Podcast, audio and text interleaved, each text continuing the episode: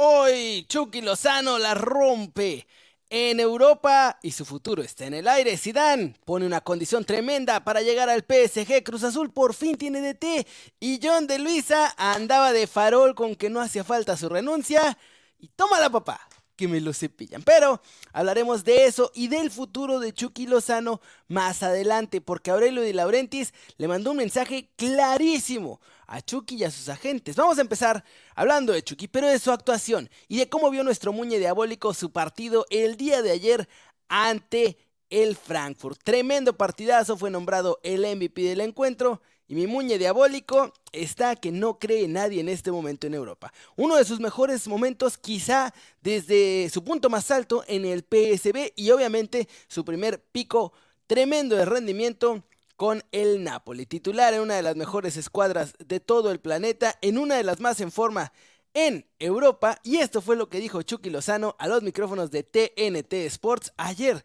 después de ese tremendo partidazo muy feliz de la oportunidad que me da el míster de jugar. Eh, siempre trato de dar el 100% y bueno, gracias a Dios eh, hicimos las cosas bien todo el equipo y bueno, el resultado es muy, muy positivo. Bueno, eh, yo creo que han hecho un, un, trabajo, creo que bueno. no me ha tocado conocerlo, pero bueno, creo que tratan de cambiar las cosas y bueno, eh, ojalá que esto sea positivo. No, no, no, eh, yo creo que primero estoy enfocado en, en el campeonato. Su futuro. Y, bueno, ya eh, finalizando vamos a ver qué, qué pasa, pero primero estar muy concentrado en el campeonato. Y bueno, esas trabaditas no crean que fue cosa de la transmisión, ya así venía el video porque era un momento en vivo y el internet en el estadio les falló un poquito. Pero grandes declaraciones de Chucky Lozano que no se ve todavía en el máximo nivel, cree que todavía puede dar más. Está esperando ver qué va a pasar con Coca. Dani Reyes, por cierto, habló en el podcast de Euromexas que sale mañana y contó que le explicaron ya fuera de cámara tanto Chucky Lozano como Edson Álvarez de que llega Diego Coca a la selección mexicana. Así que mañana no se pierdan el podcast de Euromexas. En Spotify le ponen Euromexas y ahí va a salir. Cruz Azul, muchachos. Se acabó la novela. Finalmente la máquina eligió a su nuevo entrenador y será el señor Tuca Ferretti, naturalmente.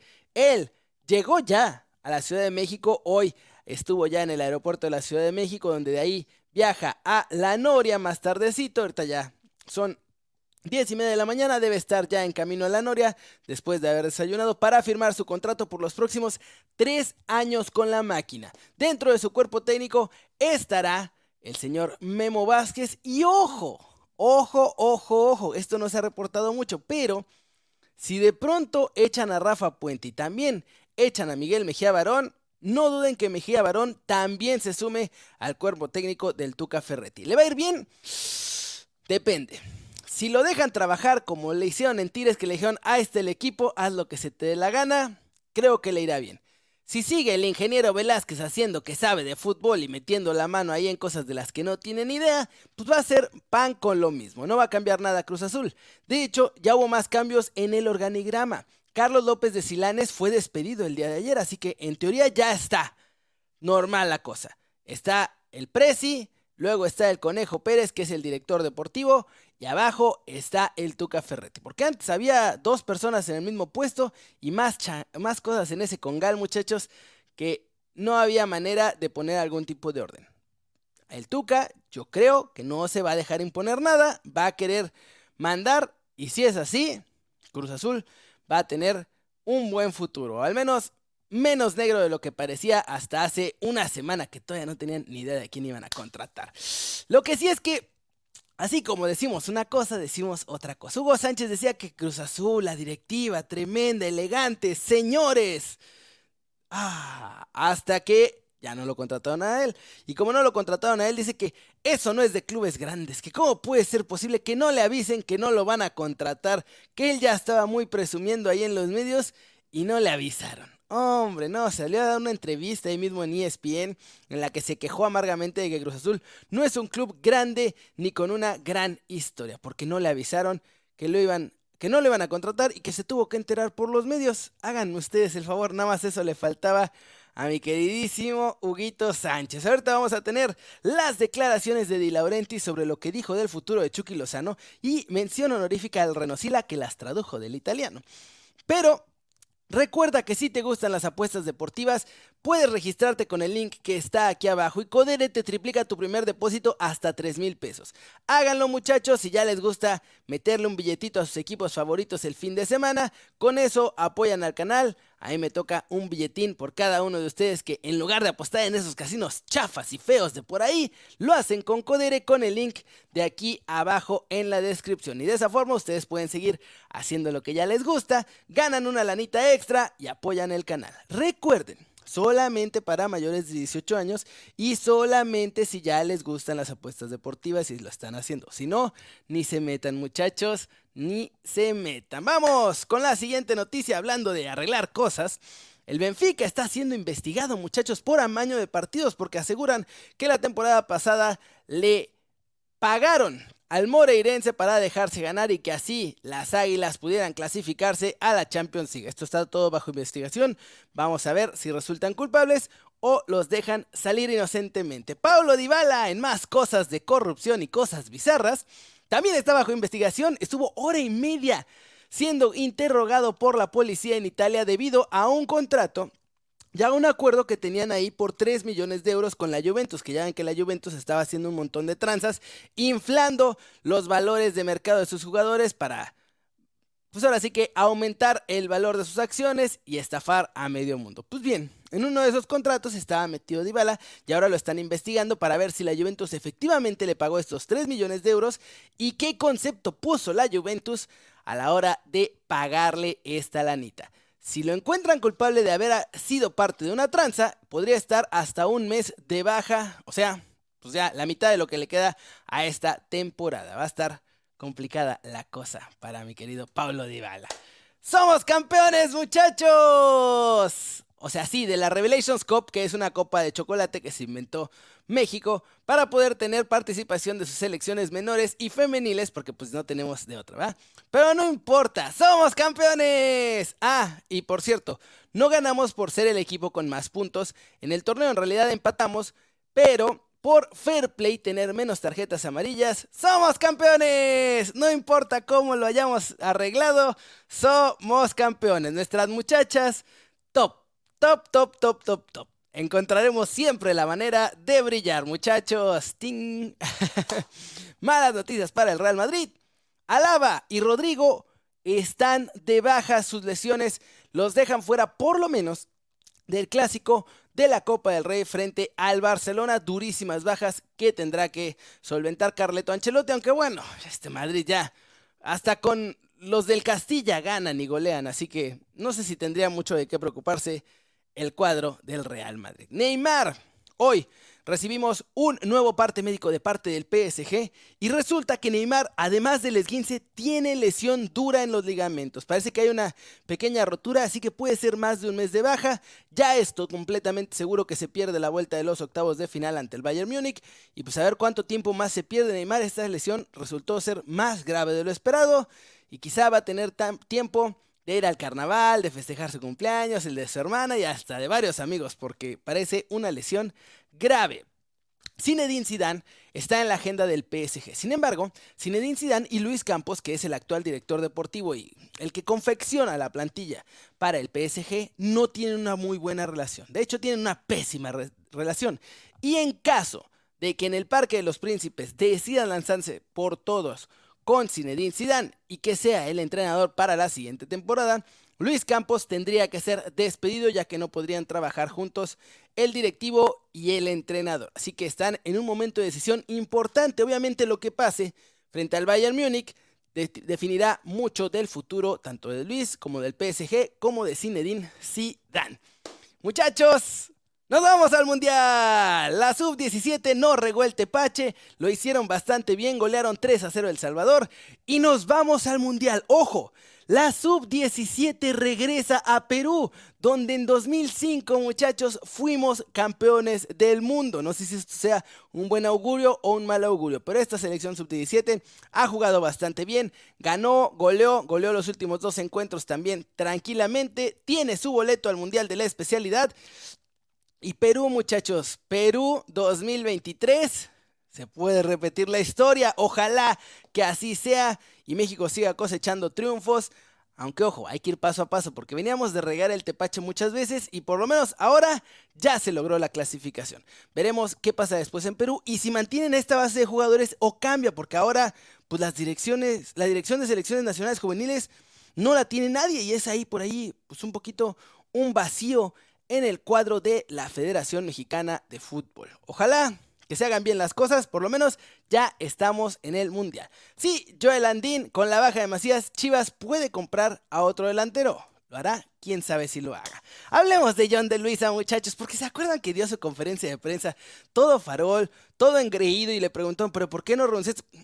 Yo no tengo por qué renunciar. Hay un grupo de directivos ahí que van a tomar la decisión porque esto es cada cuatro años. Yo no tengo por qué renunciar y estaba ahí todo indignado según él. Pues bueno, no lo despidieron como tal, porque pues, sí iba a ver un poco mal. Y porque además, además, perdón, él es esencialmente el organizador es del Mundial 2026. Es el que se encarga de organizar todo un montón de cosas logísticas. Es básicamente la coordinadora de bodas del Mundial 2026. Y pues por eso no lo podían echar, porque en ese sentido sí es bastante bueno John de Luisa. Entonces lo que hicieron fue crear toda esta nueva estructura que la crearon Fuera de John de Luisa, él no tuvo ni siquiera vela en el entierro. Él nomás tuvo que decir, sí, patrón, lo que usted diga. Y entonces crearon toda estructura de la selección mexicana y ahí se van a tomar todas las decisiones deportivas. Y a John de Luisa lo dejaron como presidente títere, nada más para encargarse de la pues ahora sí que organización del Mundial del 2026 junto con Estados Unidos y Canadá. Ya no toma ninguna decisión deportiva, ya no tiene vela en el entierro ni para presentar entrenadores, jugadores, directivos, nada. No sé si lo han notado, no ha aparecido en las últimas conferencias de prensa donde se presentó Ares de Parga o donde se presentó al nuevo entrenador de la selección mexicana. John de Luisa es un cero a la izquierda en las selecciones mexicanas de fútbol, simplemente quedó con el puesto de presidente de la Federación Mexicana para que siga organizando el Mundial del 2026. Pero ahí andaba. No, a mí yo no tengo por qué renunciar. Oh, oh, oh, y qué bueno que lo quitaron, porque después de su fracaso horrible en Qatar 2022, en gran medida fue su culpa. El Tata le renunció dos veces, dos veces le renunció. Y este personaje dijo, no, no, no, el Tata es el bueno. Qué bueno que ya no toma ninguna decisión John de Luis ahí. Lo mismo hizo con América en su tiempo, él y Jaime Ordiales. Y ahora sí, vamos a hablar de Chucky Lozano una vez más, porque Chucky Lozano está en esta novela tremenda en la que no quiere renovar a la baja. Y sus agentes se han hecho los que la Virgen le habla, muchachos. Los agentes de Chucky Lozano ya me lo promocionaron por toda la Premier League y no han puesto un pie en Nápoles. Di Laurentiis Ayer mandó un mensaje a través de nuestro amigo Dani Reyes en TNT Sports y el mensaje fue bastante claro. Aquí van a venir ustedes, nos vamos a sentar y vamos a ver de qué cuero salen más correas, porque a Chucky Lozano no lo vamos a dejar ir tan fácilmente. Miren nada más. Muy feliz de... Ah, puse al Chucky otra vez. Sabe, estamos transmitiendo para México. Nos interesa lo del Chucky Lozano, su contrato. ¿Cuál es la situación de Lozano? ¿Se va a quedar o sale del Napoli? A mí me gusta mucho Lozano. Y juega casi siempre. Lozano, secondo me, è un ottimo giocatore. Lozano es un jugador óptimo. Y ha cambiado de agente. Así que ahora tenemos que encontrarnos con su representante. E dovremo parlare del futuro di Lozano. Io mi auguro che Lozano, y tenemos, che è un grande giocatore, tenemos que encontrarnos eh, con él, dialogar con el agente, pero es un gran jugador. Y yo espero que se quede. En la cancha sobre Lozano, ¿qué, ¿qué piensa de él? Es un, è uno straordinario giocatore es un extraordinario con jugador. grandi accelerazioni con una aceleración che enorme. praticamente essere molto utile y puede ser eh, muy útil.